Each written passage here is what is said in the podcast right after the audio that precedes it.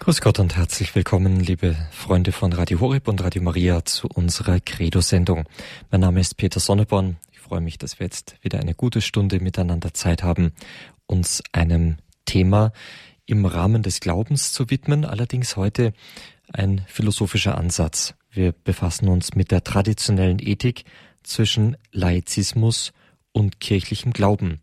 Allerdings aus gegebenem Anlass wird unser Referent, Herr Professor Dr. Horst Seidel, dieses Thema im Anschluss an Kardinal Ratzingers Einsatz für die christlichen Werte behandeln. Wir freuen uns auf Ihren Vortrag, Herr Professor Dr. Horst Seidel. Einen schönen guten Abend nach Rom. Äh, guten Abend, Herr äh, Magister Sonneborn. Äh, auch für mich eine Freude, wieder mit Ihnen diesen Abend bestreiten zu dürfen. Ja. Meine sehr verehrten Damen und Herren, liebe Hörerinnen und Hörer vom Radio Horeb, ähm, mein Thema heute ist äh, traditionelle Ethik zwischen Laizismus und kirchlichem Glauben mit dem Untertitel im Anschluss an Kardinal Ratzingers Einsatz für die christlichen Werte. Ich benutze auch äh, die äh, Gelegenheit äh, des scheidenden äh, Papstes Ratzinger, äh, ihm einige Gedanken zu widmen, äh, auch in Dankbarkeit für sein Wirken, an das wir alle äh, so äh, innig gern zurückdenken werden. Ich beginne meinen Vortrag mit einem ersten Teil aus dem Inhalt von Kardinal Ratzingers Buch über Werte im Wandel. Das ist 2005 im Herder Verlag seinerzeit erschienen. Und mein Beitrag befasst sich mit äh, dieser Schrift, äh, da sie einerseits äh, sehr kritisch äh, auf äh, äh, den Wertewandel heute in Europa eingeht, andererseits aber auch eine scharfe Gegenkritik empfangen hat von einem Journalisten, auf die ich dann auch eingehen werde. In seiner Schrift nimmt der Kardinal Ratzinger aus religiös-christlichem Standpunkt Stellung zu dem Prozess der fragwürdig werdenden Werte, der sich in unserer Zeit in Europa vollzieht. Die verschiedenen Ursachen werden aufgedeckt, wie die Globalisierung, die das Bewusstsein der in Europa historisch gewachsenen Werte einebnet, ferner der zunehmende Einfluss von Naturwissenschaft und Technik auf das Leben, der eine Mentalität bindungsloser, absoluter Freiheit erzeugt, wonach alles machbar wird, auch ein neuer Typ von Mensch, schließlich ein Demokratieverständnis, das als Maßstab alles Werdens nur die mehrheitlichen Entscheidungen kennt. Der Kardinal entfaltet hierzu eine reichhaltige Argumentation, in der es um zwei Weltanschauungen geht, die rein diesseitige, laizistische oder säkulare, die eine Welt ohne Gott vorstellt, und die christliche, die sich auf den Glauben der Kirche stützt und für eine Welt mit Gott eintritt. Im ersten Kapitel legt er das Buch den Gegensatz der beiden Weltanschauungen in vier Abschnitten dar. Es sind vier Vorträge, die aus verschiedenen Anlässen hervorgegangen sind und die Konflikte aufzeigen, die uns die erstgenannte Weltanschauung führt vor denen uns hingegen die zweite christliche Weltanschauung bewahrt und von denen sie uns, die wir mit diesen Konflikten leben müssen, befreit. Der erste Vortrag bespricht einleitend im historischen Rückblick zwei in der antiken Welt waltende Visionen vom Auftrag der Politik. Eine statische, ungeschichtliche, vorgegebene Ordnungen erhaltende zum Beispiel im Taoismus und Buddhismus, und eine dynamische, geschichtliche, auf Weltveränderung gehende, jüdisch-christliche Vision im Alten Testament, zum Beispiel bei Daniel, mit der Abfolge der Weltreiche und im Neuen Testament Texte über das Verhalten zur Obrigkeit sowie eschatologische und apokalyptische Texte. Zur Sprache kommen dann der Marxismus als säkulärer äh, Messianismus im 19. Jahrhundert sowie die Ablösung des Revolutionsgedankens durch den der politischen Reformen im 20. Jahrhundert. Die Aufgabe des Staates wird nun, ich zitiere, für den inneren und äußeren Frieden zu sorgen. Im Rahmen christlicher Weltanschauung verbindet sich mit dem dynamischen Gedanken der politischen Wandlungen der von bestehenden staatlichen gültigen Ordnungen für die Zeit der Geschichte. Zitat Ende. Die Geschichte, noch ein Zitat, die Geschichte ist sozusagen das Reich der Vernunft. Politik errichtet nicht das Reich Gottes, wohl aber hat sie für das rechte Reich der Menschen zu sorgen. Tat Ende. Dies schließt ein, die wesentlichen moralischen Grundlagen des Menschseins zu erkennen, politisch zur Wirkung zu bringen. Da in unserer Zeit zwei große Mythologien, der Rassismus und die Divinisierung der Revolution, mit ihrem dialektischen Geschichtsevolutionismus die moralischen Ureinsichten des Menschen über Gut und Böse außer Kraft gesetzt haben, ergibt sich daraus die Konsequenz für die Christen in der Politik der Gegenwart, sich für diese Grundwerte neu einzusetzen. Der Verfasser führt als Wertekanon an Friede, Gerechtigkeit, Wahrung der Schöpfung, Gleichheit der Menschen gegen den Rassismus, die gleiche Würde der Geschlechter, die Freiheit des Denkens und des Glaubens, und stellt fest, dass sie heute fragwürdig geworden sind. Es erhebt sich die Frage, wie diese Werte erkannt werden können. Die traditionelle Staatslehre appelliert an das Naturrecht, das die Recta Ratio erkennen kann, also der rechte Verstand. Aber heute scheint diese Recta Ratio nicht mehr zu antworten und Naturrecht wird nicht mehr als das allen Einsichtige sondern eher als eine katholische Sonderlehre betrachtet. Dies bedeutet eine Krise der politischen Vernunft, die eine Krise der Politik als solcher ist. Auch hier handelt es sich um ein Zitat von, vom Kardinal. In dem Gegensatz zwischen jener skeptischen laizistischen und der christlichen Weltsicht öffnet das erste Kapitel am Ende die Aussicht eines Löse Lösungsweges durch den Glauben an zitiere, er setzt nicht die Vernunft, aber kann zur Evidenz der wesentlichen Werte beitragen. Durch das Experiment des Lebens im Glauben gibt er ihnen Glaubwürdigkeit, die dann auch die Vernunft erleuchtet und heilt. Art Ende. Wenn wir der Aufgabe nachgehen, an die uns der Kardinal erinnert, nämlich den gegenwärtigen Zustand der fragwürdig gewordenen Werte zu überwinden, so lassen sich ergänzend zu den hier referierten Überlegungen meines Erachtens folgende Punkte erwägen. Ich habe drei, vier Punkte zusammengestellt. Erstens, die Mentalität, die alle Werte in Zweifel zieht, hat vor allem eine philosophische Richtung verbreitet, nämlich der moderne Empirismus, der sich von Hume bis Popper ausgebildet hat.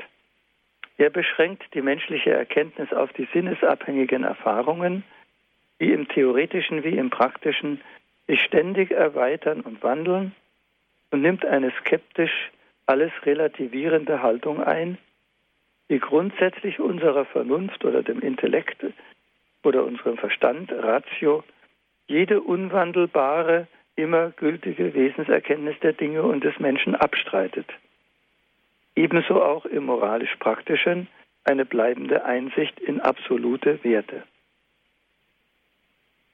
Doch kann diese Richtung, die das Allgemeingültige nicht anerkennt, auch nicht für sich selbst beanspruchen, allgemein, äh, beanspruchen, allgemeingültig zu sein und ist dies auch nicht. Gottlob folgen ihr nicht alle Menschen, sondern lassen sich noch von intuitiven Einsichten in bleibend Wesentliches und Gutes leiten ohne die wir den Alltag gar nicht bewältigen könnten und auf die sich andere philosophische Richtungen, besonders die der großen Antike, Mittelalter, Neuzeit durchziehenden Tradition, stützen. Zu der vorhin genannten Aufgabe, die sich uns heute stellt, gehört sicherlich auch die traditionelle Philosophie mit Metaphysik, Naturphilosophie, Ethik und Anthropologie wieder aufzunehmen. Zweitens, wenn aus gegnerischer empiristischer Sicht die der Kardinal zu Worte kommen lässt, um dem Gegner gerecht zu werden, direkter Ratio mit dem Naturrecht nicht mehr zu überzeugen scheint, so aus Unkenntnis der Tradition. Denn recta ratio, rechter Verstand im griechischen Orthos, Logos, und das Naturrecht, griechisch Physaidikaion, waren in der Antike keine Alltagswörter, sondern wohl definierte philosophische Ausdrücke, die Platon und Aristoteles eingeführt haben, mit stringenter Argumentation hinsichtlich der grundlegenden Tugend der Klugheit, Phronesis im Griechischen, Prudentia im Lateinischen, die bis heute nichts von ihrer Kraft verloren hat.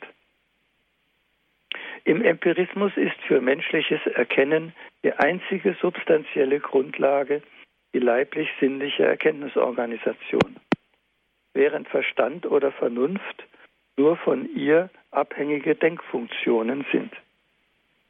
Die antiken Philosophen haben jedoch Logos, Ratio bzw. Nus, Intellectus, denen in unserer Sprache Verstand bzw. Vernunft entspricht, als vom Sinnesvermögen Verschiedenes, eigenständig substanzielles Vermögen der Seele eingeführt, aufgrund der zwingenden realistischen Tatsache, dass wir von den Dingen nicht nur sinnliche Phänomene erfassen, sondern im Zuge des Erkenntnisfortschrittes auch Wesentliches einsehen.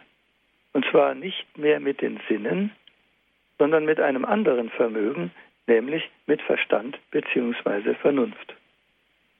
Ohne dieses philosophische Erbe würden wir heute gar nicht über die Begriffe verfügen. Kant verwendet zwar noch das Begriffspaar Sinnlichkeit und Vernunft, ist sich aber nicht mehr über die realistische Herkunft dieser wichtigen Unterscheidung klar und setzt sie sogar in konflikthaften Gegensatz, während die Tradition sie in harmonischer Zuordnung zueinander gesehen haben. Wenn der Empirist heute mit seiner Ratio feststellt, dass es nichts Wesentliches in den Dingen geben, gebe und alles Erkennbare von ihnen bezweifelbare Phänomene sind, ist er sich gar nicht bewusst, in welchen Selbstwiderspruch sich da seine Ratio begibt. Drittens. Es ist natürlich verständlich, dass die Ausführungen des Kardinals, die sich auf die zwei genannten Weltanschauungen konzentrieren, nicht in philosophische Erörterungen eintreten, sondern mit der Kraft des christlichen Glaubens den Gegner überzeugen will.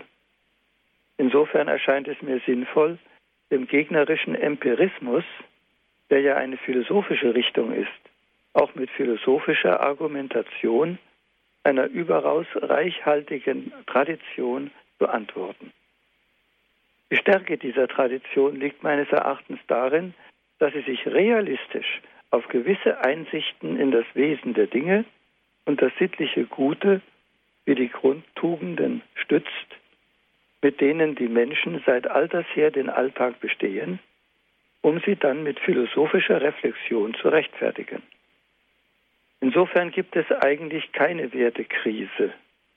Von Grundwerten haben die Menschen auch heute noch ein natürliches Bewusstsein oder Gewissen, das aber durch empiristisch skeptische, von Laizisten in den Massenmedien verbreitete Gedanken verunsichert und in Krise gebracht werden.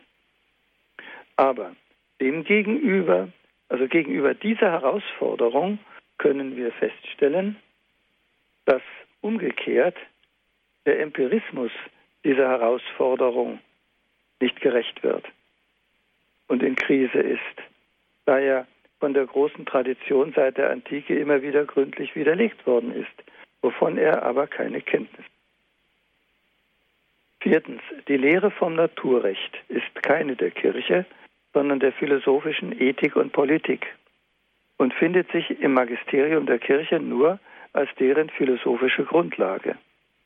Wenn heute die Naturrechtslehre von einem Laizismus in Frage gestellt wird, der alles empiristisch relativiert und jede natürliche absolute Grundlage in Theorie und Ethik leugnet, so kann sie am besten wieder durch die philosophische Ethik und Politik der großen Tradition verteidigt werden.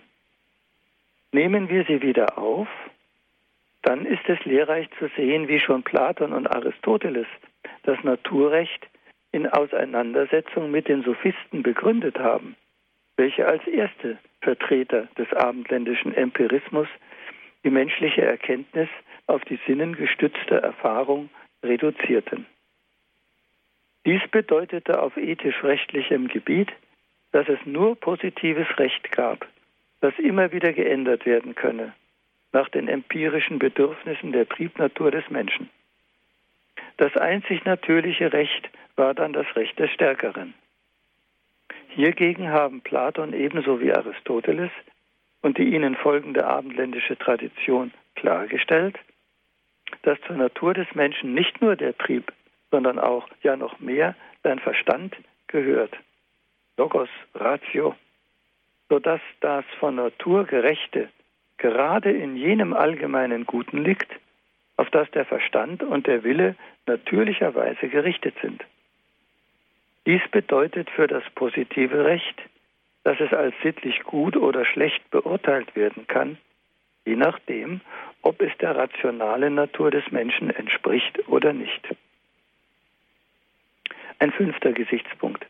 Die wesentlichen moralischen Grundlagen des Menschen zu erkennen und politisch zur Wirkung zu bringen, wie der Kardinal fordert, scheint mir eine Aufgabe gerade der Philosophie in ihren Disziplinen der Politik, Ethik und Anthropologie zu sein, nicht des Glaubens. Das in Frage stehende Verhältnis von Vernunft und Glaube stellt sich in, der oben referierten, äh, in den oben referierten Erörterungen als ein solches zwischen säkularer politischer Ratio und gläubig christlicher Ratio dar, wobei diese letztere, ich zitiere, zur Evidenz der wesentlichen Werte beitragen kann. Zitat Ende. Durch das Experiment des Lebens im Glauben gibt er ihnen Glaubwürdigkeit, die dann auch die Vernunft erleuchtet und heilt. Da freilich eine solche Unterscheidung in eine zweifache Ratio doch nur wieder die Ratio der Verstand bzw. die Vernunft machen könnte, erweist diese sich meines Erachtens als die ungeteilt eine, schlichtweg menschliche Vernunft, die sich ihres eigenen identischen Seins selbst evident bewusst ist. Da sie sowohl im natürlichen Bereich menschlicher Erkenntnisse tätig ist, als auch im übernatürlichen Bereich der Offenbarungserkenntnis, spricht die thomistische Tradition von natürlicher und übernatürlicher Vernunft. Daraus ergibt sich dann ihre zweifache Aufgabe. Im natürlichen Bereich, wie in Politik und Ethik, zu evidenten Einsichten in ihre Prinzipien zu gelangen, ohne Hilfe des Glaubens und im übernatürlichen Bereich zu evidenten theologischen und pastoralen Einsichten in die Heilsprinzipien der Menschheit mittels des Glaubens zu gelangen. Sie gestatten mir hier eine Pause einzulegen, äh, dann äh, gehe ich nach der Pause auf den zweiten Vortrag äh, des Buches von Ratzinger ein. Dankeschön.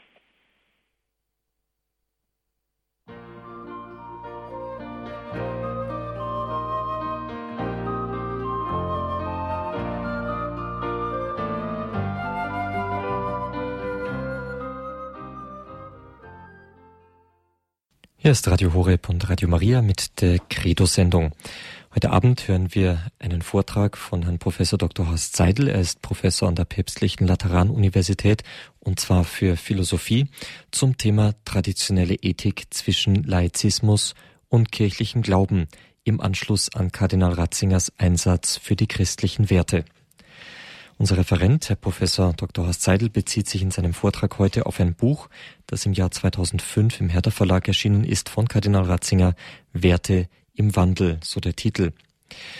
Wir haben von Herrn Professor Seidel bereits im ersten Teil gehört, wie Kardinal Ratzinger in diesem Buch die grundlegenden Werte, die er ausmacht, wie etwa Friede, Gerechtigkeit, Würde der Schöpfung, Gleichheit der Geschlechter und so weiter, ähm, in der heutigen Zeit als fragwürdig empfindet, beziehungsweise von der heutigen Zeit als fragwürdig dargestellt empfindet.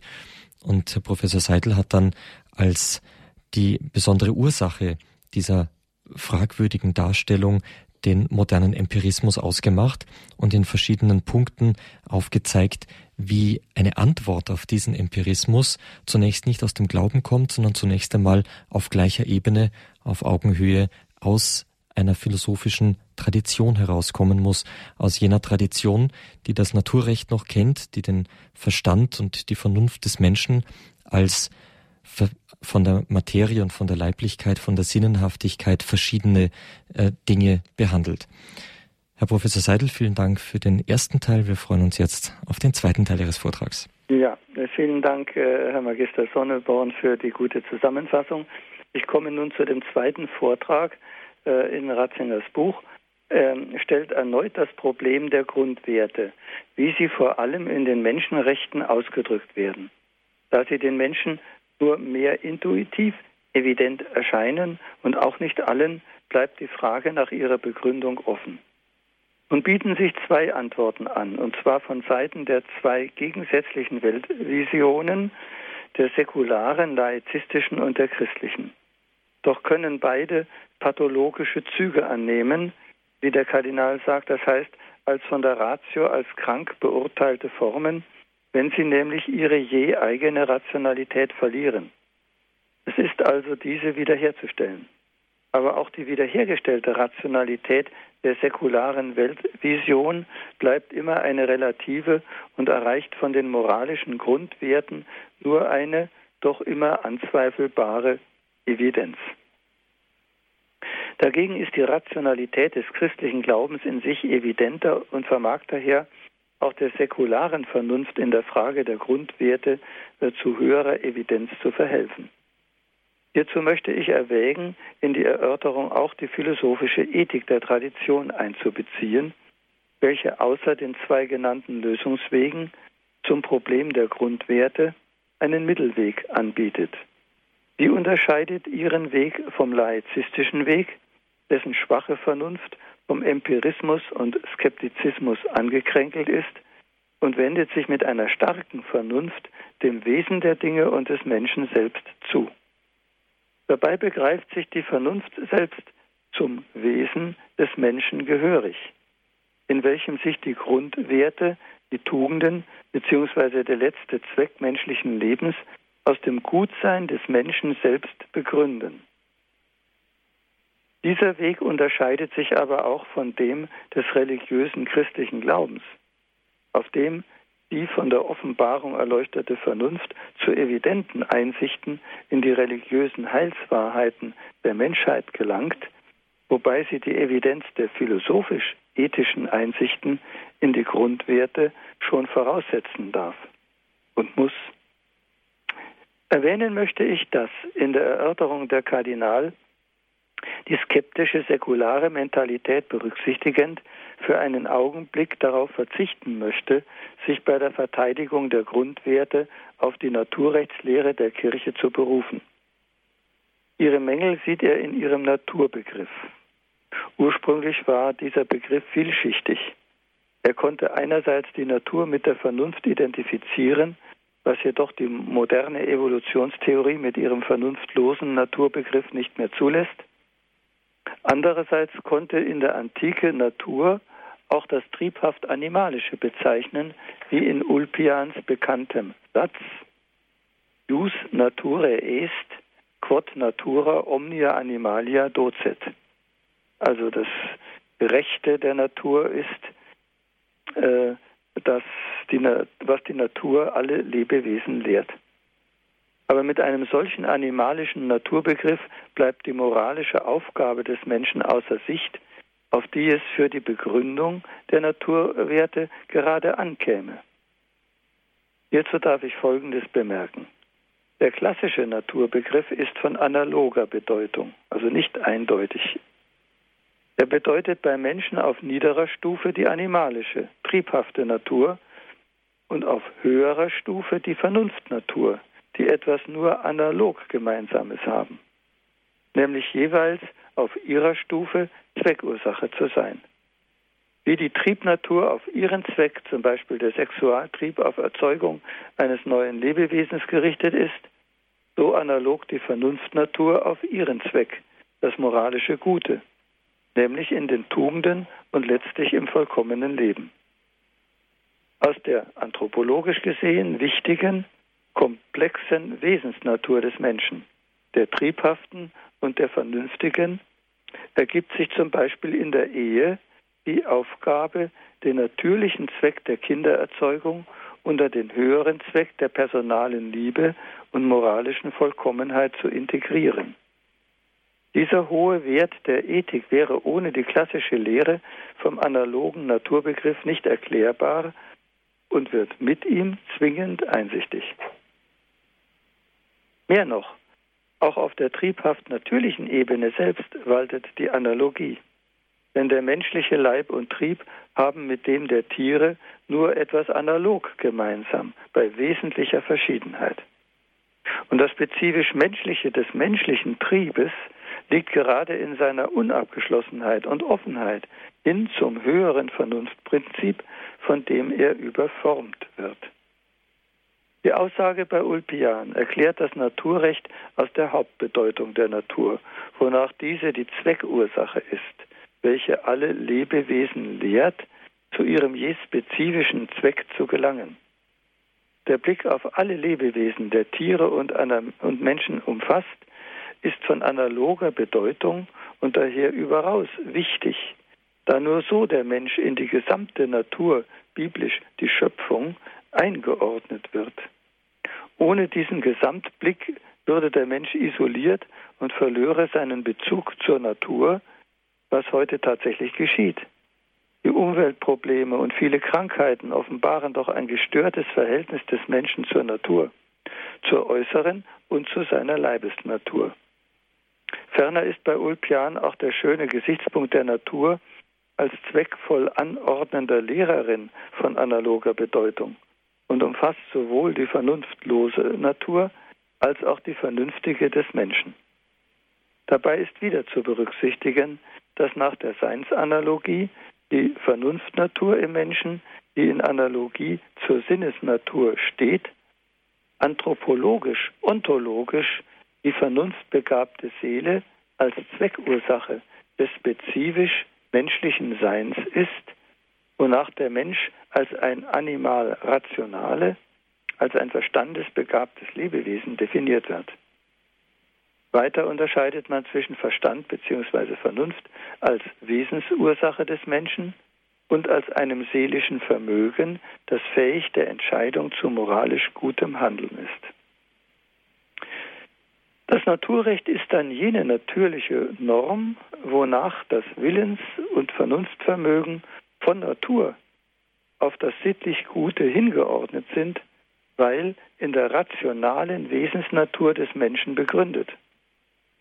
In der Tradition besagt das Naturrecht ethisch für den Menschen gerade dies, immer so zu handeln und zu leben, dass es der Wesensnatur des Menschen entspricht, sodass der Vorrang der Vernunft vor dem Leib und dem Trieb gewahrt bleibt und nicht verletzt wird.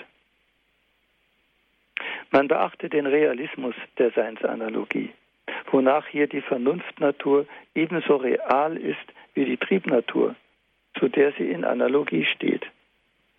Mit dem Verlust dieser Analogie treten bei Descartes die materiellen Dinge wie auch der Leib in unversöhnlichen Gegensatz zum denkenden Ich.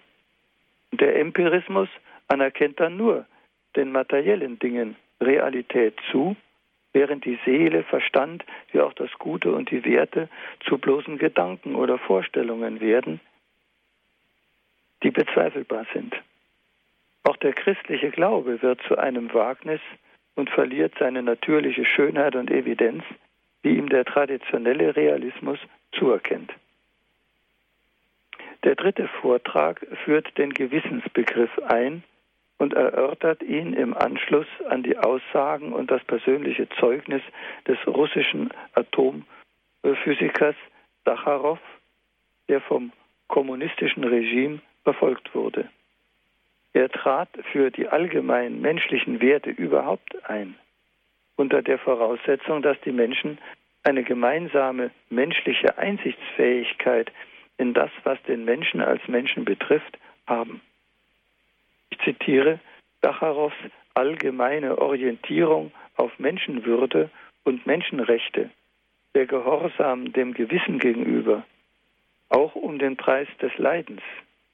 Zitat Ende, bleibt für den Kardinal eine Botschaft, die über die damalige politische Situation hinaus auch heute noch ihre Aktualität hat, wobei sich mit ihr bei Sacharow auch eine seine tiefer gehende Kritik an der westlichen Welt verbindet. So besonders an der von Rorty proklamierten, ich zitiere, liberalen Gesellschaft, in der absolute Werte und Maßstäbe nicht mehr existieren werden. Zitat Ende. Der Kardinal bekräftigt von seiner Seite, dass die Freiheit in der modernen Demokratie immer missbraucht werden und dann die Demokratie selbst gefährden kann.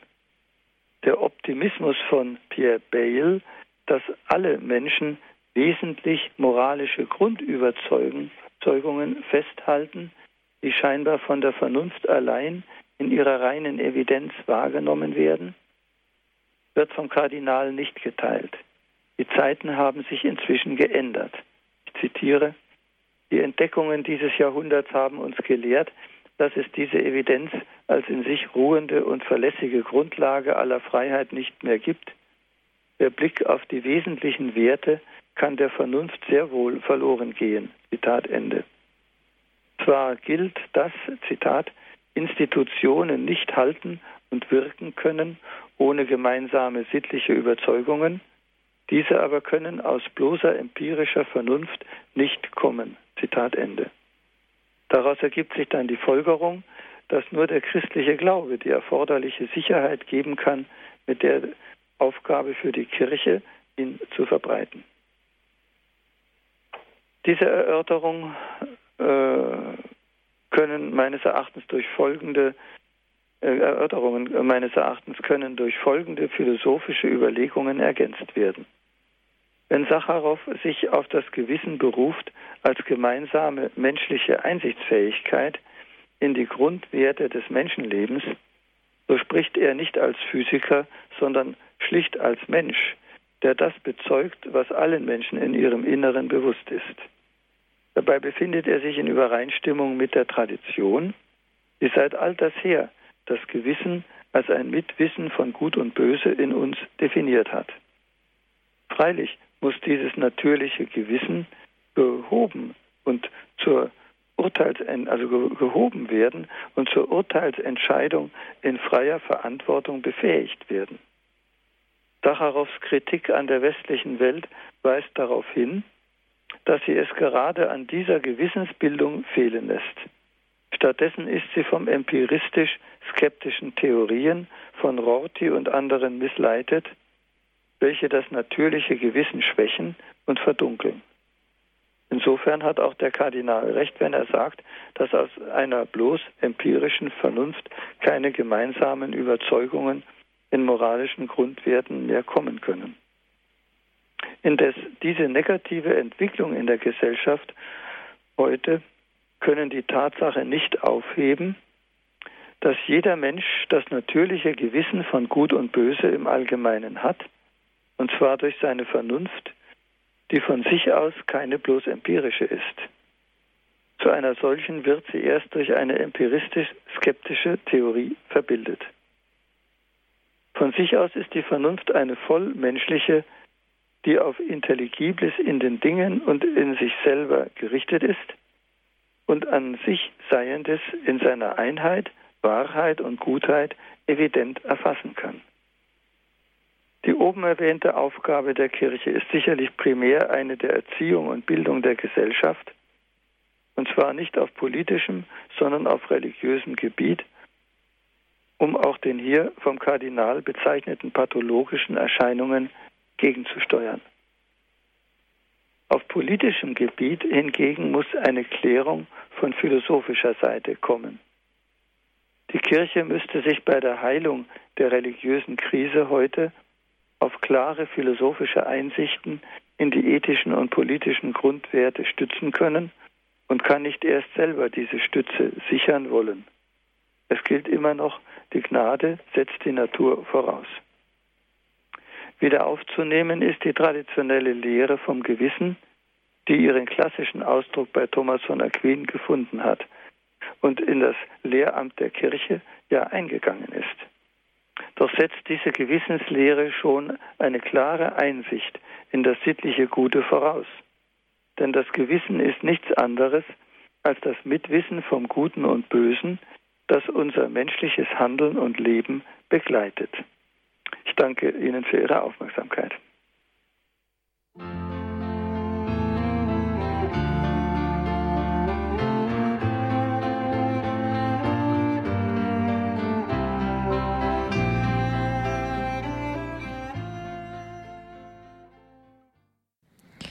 Credo und der Glaube der Kirche heute zum Thema traditionelle Ethik zwischen Laizismus und kirchlichem Glauben in Anschluss an Kardinal Ratzingers Einsatz für die christlichen Werte hier bei Radio Horeb und bei Radio Maria. Schön, dass Sie dabei sind, liebe Zuhörer. Herr Professor, zunächst einmal ganz herzlichen Dank für Ihren Vortrag. Und ich darf jetzt schon einen ersten Hörer, eine erste Hörerin begrüßen. Guten Abend. Grüß Gott. Guten Abend, Meersmann aus Niedaltdorf. Frau Meersmann, grüß Guten Gott. Abend. Guten Abend. Ich wollte nur fragen, ob ich den Hauptgedanken verstanden habe, jetzt im Unterschied zwischen ja. Laizismus und Christen, christlicher ja. Lehre, ja. dass alles, was mit den Tugenden zu tun hat, ähm, äh, gar nichts zu tun hat mit alles, äh, gar nichts zu tun hat mit dem Laizismus. Ja, eine gute Frage. Vielleicht habe ich mich doch nicht so äh, äh, klar ausgedrückt. Mir ging es bei dem äh, Vortrag, äh, diesen Gegensatz zu überwinden äh, von äh, Laizismus einerseits und dem, dem, christlichen Glauben andererseits und die große Tradition einer philosophischen Ethik, die wir seit der Antike haben, als dritten Weg sozusagen einzuschlagen und was das die Tugend betrifft, so findet sie sich auf allen drei Stufen, sowohl äh, bei den Laizisten äh, als natürlich äh, ebenso auch in der christlichen Glaubenslehre, ähm, aber eben auf in, in, fast gegensätzlicher Form, nicht wahr? Wo, wo der ähm, Zeitgenosse heute keine Verbindung mehr sieht, sondern eher nur den Gegensatz. Und daher mein Versuch hier die große traditionelle Ethik aus der Tradition wieder einzubringen, die natürlich ebenfalls die Tugend als zentrales Thema hat. Worin besteht dann der Gegensatz? Eben äh, in diesem Empirismus einerseits und äh, einer Glaubenslehre, die rational ist, ja, aber auf dem Glauben fußt. So. Und dieser mhm. dritte Weg, den äh, ich also wieder aus der traditionellen Ethik aufnehme, ist ein, ein rationaler Erkenntnisweg, aber ohne die äh, Stütze des Glaubens, nicht wahr? Was die, die natürliche Vernunft, die schon Thomas sagt, nicht wahr, mhm. äh, erkennen kann. Okay. Jetzt ist es mir klarer geworden. Ich danke Ihnen. Ganz herzlichen Dank, Dank für Ihre Frage. Wir könnten aber Ihren, äh, Ihren Gedanken aufnehmen und uns über die Tugend auch noch näher unterhalten, wenn Ihnen das erwünscht wäre. Aber ich überlasse das jetzt dem Moderator. Gerne. Okay, danke. vielen Dank für Ihren Anruf. Auf Wiederhören. Tschüss. Gerne, Herr Professor Seidel, nehmen wir den Faden des dritten Weges wieder auf, wie Sie ihn genannt haben. Ja. Dieser Zwischenweg zwischen dem Laizismus, auf der einen Seite Empirismus und auf der anderen Seite dem christlichen Glauben. Ja. Ähm, ja. ja Sie, haben, Sie haben ja schon erwähnt, in welche Richtung das die, geht. Die Vernunft, nicht wahr? Das Subjekt, äh, das hier agiert. Äh, nur ist die Vernunft äh, im Empirismus unterbelichtet. Sie, sie hat gar nicht mehr ihren eigenen Gegenstand, sondern alles ist im Dienst der sinnlichen Erfahrung. Und äh, im, auf der Glaubensebene äh, ist sie voll entfaltet, aber äh, mit Hilfe äh, des Glaubens, nicht wahr? Der äh, göttlichen Offenbarung der biblischen. Mhm. Äh, aber das Subjekt ist immer die Vernunft.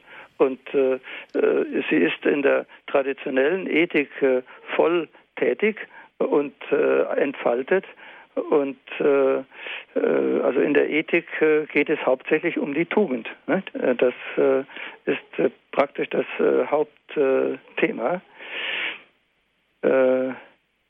und in der Tugend ist eine wundervolle Harmonie, ein Ausgleich zwischen den irrationalen und den rationalen Kräften der menschlichen Seele.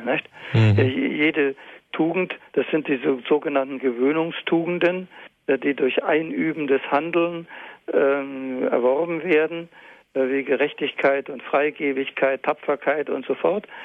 Und da ist also äh, äh, das Hauptgebiet eigentlich die, die Pate, äh, die, die Leidenschaften, die von der Vernunft geformt werden, sodass es nicht zu Lastern kommt, sondern zu Tugenden. Mhm, mh.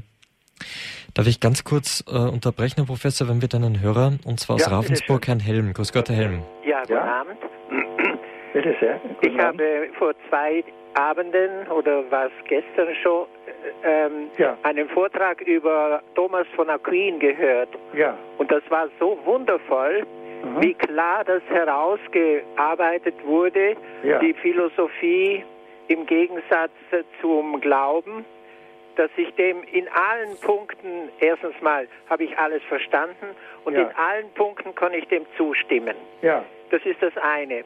Und jetzt wollte ich heute den Referenten bitten, mir zu sagen, weil ich zur Philosophie keinen Zugang habe. Gerne, gerne, ja. Und zwar, weil Paulus gesagt hat, und, und lasst euch nicht verführen von der losen Philosophie was meint Paulus unter losen Philosophie? Und wenn ich denke, dass das ist ein Punkt, der andere Punkt, mir ist während dem äh, Vortrag ist mir gekommen, dass in der Heiligen Schrift steht, Mensch, dir ist gesagt, was gut und böse ist. Und ja. dann stellt sich mir die Frage, ähm, wieso passieren dann heute Dinge, die durch diese Erkenntnis, die der Mensch das kann man ja schon fast wissenschaftlich erklären, bis auf den heutigen Tag, ja. dass diese Annahme stimmt. Ja? ja. Und schon durch Erb Vererbung und zum Überleben notwendig, dass man weiß, was gut und böse ist. Ja. Und äh, im Zusammenhang der zehn Gebote gibt ja uns Gott die, die besten Voraussetzungen, um in dieser Welt zurechtzukommen. Ja. Mhm. Und äh, jetzt äh, frage ich mich, äh, mir fehlt in diesem ganzen Diskurs, welche, welchen Einfluss, ich weiß es natürlich, welchen Einfluss eben das Böse ähm, ähm, in äh, Form des Satans hier auf die Menschen hat. Und äh, ich weiß die Antwort darauf, aber ich möchte vom Referenten hören, was er dazu sagt. Ja, Danke, Herr Vielen Dank für Ihre Anfrage. Das sind natürlich jetzt zwei, drei Themen. Äh, ich bin etwas pedantisch und gehe erst einmal auf das erste Thema ein. Mhm. Sie erwähnten zu Beginn, äh, dass Sie einen schönen Vortrag über Thomas von Aquin gehört haben ja. und dass bei ihm ähm, Philosophie und Glauben in Gegensatz stünden. Nicht also hier nur, würde ich aber sagen, er hat gesagt, dass äh, mhm. die Philosophie nur verstanden werden, also alles Verstand, das menschliche Sein nur verstanden werden kann aus der Bindung vom Glauben heraus.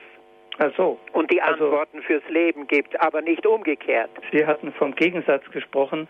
Sie, ja. Jetzt betonen Sie eher die Verbindung zwischen Philosophie die und Glauben. Die hat Thomas Aquin, von Aquin wunderbar herausgestellt. Ja, äh, ich liebe natürlich auch den Thomas durch seine Klarheit, ja. was das Verhältnis von äh, äh, Philosophie und Glauben betrifft, so hat er also schon in, dem, in der ersten Questio seiner theologischen Summe äh, äh, klar dieses Verhältnis von Metaphysik einerseits oder äh, Philosophie äh, und äh, der Glaubensdoktrin, ne, der Sacra Doctrina unterschieden. Äh, rein methodisch auch schon, weil die Grundlagen verschiedene sind. Nicht wahr? Bei der Philosophie äh, haben wir keinen Glauben als Grundlage, wohl aber eben bei den bei der Glaubenslehre, bei der Sacra Doctrina. Das ist, äh, stellt die ganze Erkenntnis auf eine höhere Ebene und man spricht dann eben von übernatürlicher Erkenntnis, die äh, die Vernunft äh, rein aus eigener Kraft nie erlangen könnte. Äh, äh, gerade was also die letzten Heilswahrheiten betrifft, nicht wahr, die den gefallenen sündhaften Menschen wieder zurückführen, versöhnen mit Gott und ins richtige Verhältnis wieder zu Gott bringen. Äh, da sind Erkenntnisse nötig äh, und mit Christus als dem Erlöser, auf die die menschliche Vernunft allein durch eigenes Nachdenken nie kommen könnte. Sie war, hier war sie wirklich von göttlicher Offenbarung äh, abhängig. Nicht? Und das wird bei Thomas sehr schön herausgestellt, diese zwei verschiedenen Ebenen, die natürliche und die übernatürliche. Ein zweiter Gesichtspunkt bei Ihnen war, äh, warum Paulus äh, sich so negativ über die Philosophie äußert. Da kann man klar eine Antwort geben. Äh, er ähm, nimmt Stellung äh, zu der äh, Philosophie seiner Zeit. Das war diese stoische Philosophie, äh, die sehr rigoros war und äh, eigentlich eine Art Religionsersatz war. Sie war sehr viel mehr als nur eine Philosophie, sie war auch, man kann schon sagen, eine Heilslehre und insofern äh, äh, zur christlichen Lehre in scharfe Konkurrenz trat. Äh, sie kritisierte die ähm, Christen, äh, die also da an bestimmten Glaubenswahrheiten glauben die nicht mehr rational einsichtig sind, wie der gekreuzigte äh, Christus, nicht wahr, Sohn Gottes als gekreuzigt und so fort und so fort. Und dagegen hat dann Paulus äh, scharfe Stellung genommen, äh, dass also man äh, den Glauben nicht mit äh, philosophischen Argumenten kritisieren darf. Nicht? Oder auch erklären kann. Ja, oder erklären kann, ganz richtig, ja. Und der dritte Punkt, äh, jetzt über Gut und Böse, da haben Sie ganz äh, richtig herausgestellt, äh, dass wir ähm, gefallene Schöpfung sind. Will, ja. Mhm. gefallene Schöpfung aufnehmen? Sind. Ja, mhm. schön. Und die Kraft nicht haben, dem zu widerstehen, was wir rational also eingestehen würden. Ja, das heißt, wir wissen, was gut und böse ist. Ja. Das ist uns gesagt. Und das ist in unserem Fleisch und Blut, aber wir kennen die Schwachheit des Fleisches, die diesem Bösen nicht widerstehen kann. Ah, so. Naja, äh, das ist natürlich äh, eine bekannte Wahrheit, äh, dass Erkenntnis alleine nicht genügt zum guten Handeln und Leben. Hier gehört natürlich auch eine gute Gewöhnung und äh, Praxis, nicht wahr? Die die Kirche also als äh, Aufgabe muss, hat. Ja, das ja, ja. Ist eine, bleibt eine Lebensaufgabe. Was aber das Gute und Böse betrifft, äh, Sie sagen ganz recht, das ist uns sozusagen eingefleischt. Äh, mit der traditionellen Philosophie würde man sagen, wir haben davon eine natürliche Einsicht, äh, eine intuitive, unmittelbare Einsicht, die man auch natürliches Gewissen nennt. Äh, Gut und Böse bleibt aber immer eine Sache des Erkennens, äh, wenn sich natürlich auch das ganze emotionale, gefühlsmäßige einstellt, das fügt sich hinzu. Aber äh, wenn es darum geht, was ist das Gut und Böse seiner Definition nach und wie kann man es bestimmen, bleibt es doch eine rationale Sache, also auf der Ebene der Vernunft. Mhm. Jedenfalls nach Thomas. Und vor allen Dingen diese Vernunft, die dann äh, je nach Kultur anders gewertet wird. Auch das ist ganz mhm. richtig, ja. Äh, die Philosophie mit ihrer Vernunfterkenntnis ist natürlich immer eingebettet und umgeben äh, von äh, ganzen Mentalitäten mhm. und Gefühlshaltungen, Gewohnheiten, die die natürlich auch heute eine enorme Rolle spielen, nicht wahr? Äh, mir fällt jetzt nicht der, der äh, entsprechende Ausdruck ein, eine ganze Lebenshaltung oder ähm, Überzeugungen einfach, nicht wahr? Die nicht rein rational sind und die eine ganz enorme Rolle spielen. Wenn ich nicht in Gott gebunden bin, dann äh, bin ich äh, ausgeliefert dem Gedanken, ja, das machen doch alle so. Ja, ja, ganz voll, vollkommen richtig. Nur Sie sind mir, Sie nehmen es mir nicht übel, äh, dass klar. ich also, äh, äh, das ist meine Aufgabe bei Radio Horeb, philosophische Vorträge zu halten. Ich bin natürlich auch ein religiöser Mensch wie Sie. Äh, das, ich muss das aber sozusagen ähm, methodisch trennen äh, von äh, philosophischer Argumentation, auf die ich also hier verpflichtet bin. Sie verstehen schon, was ich meine. Ne? Ja, schön. Gut, okay, ich bedanke mich. Danke auch, Herr Helm. Danke Ihnen auch. Alles Gute. Ja. Auf Wiederhören. Wiederhören. Herr Professor, nach dem Gespräch mit Herrn Helm ja. könnte man vielleicht noch so die, die Frage anhängen, dass Sie ja auch von, der, von den Stoikern gesprochen haben, die aus der Philosophie ja. so eine Heilslehre gemacht haben. Ja. Äh, ganz banal gesprochen, schafft es der Verstand denn alleine? Äh, oder äh, muss irgendwann der Verstand bei allem Bemühen um das Gute doch auch sagen, ähm, es ist gut, dass es die Religion gibt, die dann an einem gewissen Punkt ansetzt und wie Sie vorher gesagt haben, auf christlichem Niveau dann die Dinge zur Vollendung bringt. Ja, äh, ganz gewiss. Äh, die, die, Stoiker waren sehr religiöse Menschen und äh, es gibt einen Hymnus auf den Zeus, nicht wahr? Mhm. Und so fort bei Kleantes und, und viele andere äh, Zeugnisse religiösen Denkens, auch zum Beispiel bei Seneca, also dem römischen Stoiker mit seinen moralischen äh, Briefen, die haben auch, bei denen fließt auch viel religiöse Überzeugung ein, die uns also entzückt. Aber wenn man sich dann fragt, ja, schafft das die Vernunft alleine? Äh, sie bedient sich hier schon religiöser Überzeugung bei den Stoikern. Mhm. Das, äh, sie ist also hier nicht äh, methodisch sozusagen auf sich alleine gestellt, nur auf die vernünftige Erkenntnis, wie das also bei den Klassikern, bei Platon und Aristoteles hat man diese Methodik, und das hat übrigens Wissenschaft begründet, mhm, Episteme. Ja. Insofern wurde die Philosophie äh, historisch gesehen äh, der Ursprung für die abendländische Wissenschaft. Mhm. Das macht man sich nicht immer klar, aber so ist es. Sowohl also für die Natur als auch dann für die Ethik und auch für den, die Lehre vom Menschen und so, dass hier rein rationale Argumente entfaltet werden, äh, die man dann Wissenschaft nennt. Mhm. Das heißt also, die, ähm, die Eingrenzung, sagen wir mal so, durch die ja. Methode schafft im Endeffekt die Klarheit, die man von der Wissenschaft erwartet. Ja, genau. Äh, jede Wissenschaft ist eine enorme Einseitigkeit, mhm. bis, bis heute und, und gerade deshalb so äh, äh enorm erfolgreich.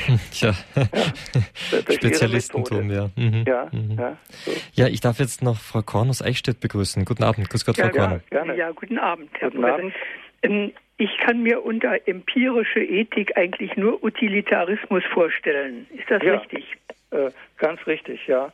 Also ich habe den Ausdruck nicht verwendet, äh, denn, denn Ethik äh, im klassischen Sinne ist eine Wissenschaft und äh, der Empirismus kennt ja keine Wissenschaft. Der klassische Vertreter ist David Hume und der leugnet, dass es Wissenschaft gibt. Alles bleibt nur in empirischem Hängen. Und dagegen hat dann auch übrigens Kant erfolgreich Stellung genommen. Heißt empirisch und, konkret? Äh, Oder heißt das denn sensorisch ja, erfassbar? Ja, ich verstehe Ihre Frage. Sie ist sehr, sehr gut. Empirisch ist eigentlich, der Begriff kommt aus der Erkenntnistheorie, wo man unterscheidet verschiedene Stufen, in denen sich menschliche Erkenntnis entwickelt. Von der Sinneswahrnehmung bis hin zur Wissenschaft. Und da äh, durchläuft die menschliche Vernunft verschiedene Stufen, in der sie sich ständig ausbreitet und äh, ähm, äh, entfaltet. Und da ist so eine Zwischenstufe. Wir haben also zuerst nach der Sinneswahrnehmung haben wir Gedächtnis, Erinnerungen und dann äh, Meinungen und dann kommt die Erfahrung, die Empiria. Das ist so eine Zwischenstufe in dem Erkenntnisprozess, den die Vernunft durchläuft, von der Sinneswahrnehmung bis zur Wissenschaft hin die also dann allgemein und notwendig ist, was von der äh, Erfahrung noch nicht gilt. Sie, hat, sie ist schon angereichert durch manche allgemeine Erkenntnisse, aber sie hat noch nicht den wissenschaftlichen Charakter, sondern steht unterhalb von ihr. Ist sie denn schon abstrahierend?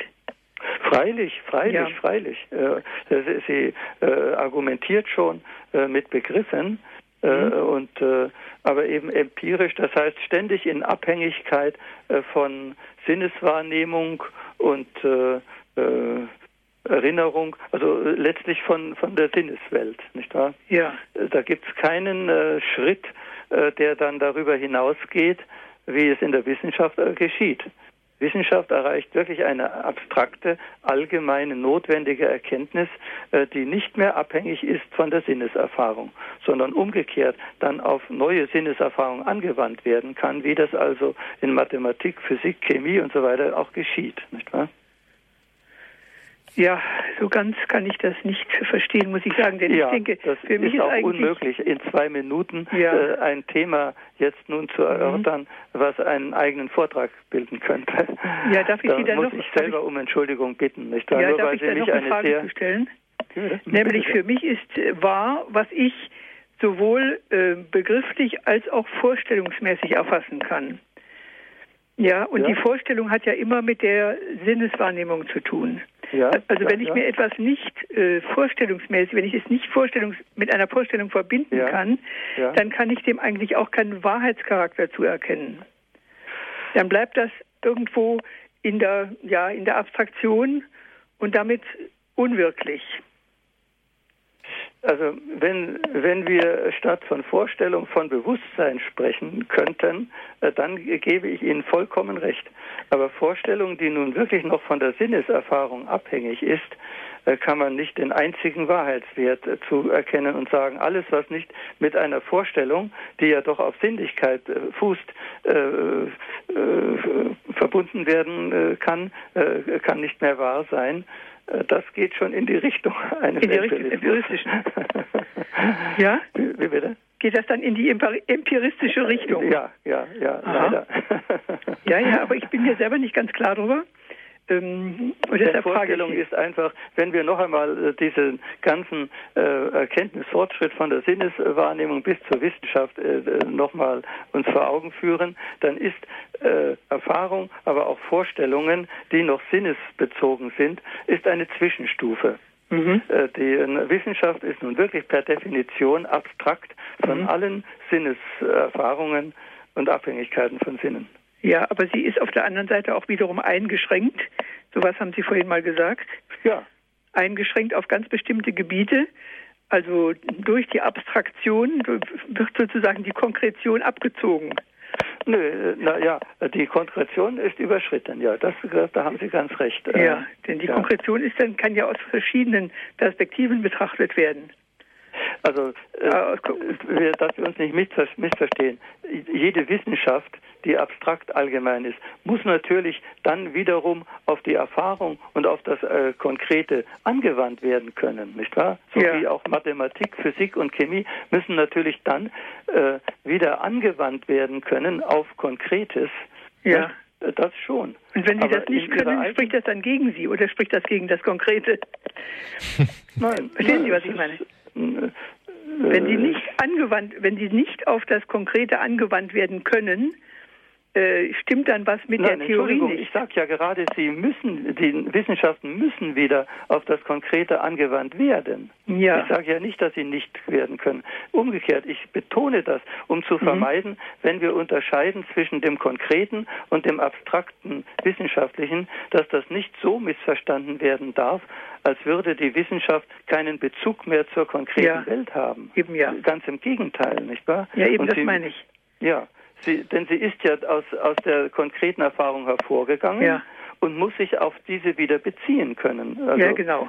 Äh, ja, da bin ich Ihnen sehr dankbar, dass Sie das zur Sprache gebracht haben. Dann konnte ich das wenigstens noch kurz anreißen. Ja, ich bin halt ein, ein äh, Zweifler sozusagen. Gut. Aber ja, vielen Dank für den äh, Beitrag. Ja. Danke für die Antwort. Großartig. Auf Wiederhören, Frau Korn. Alles Auf Gute.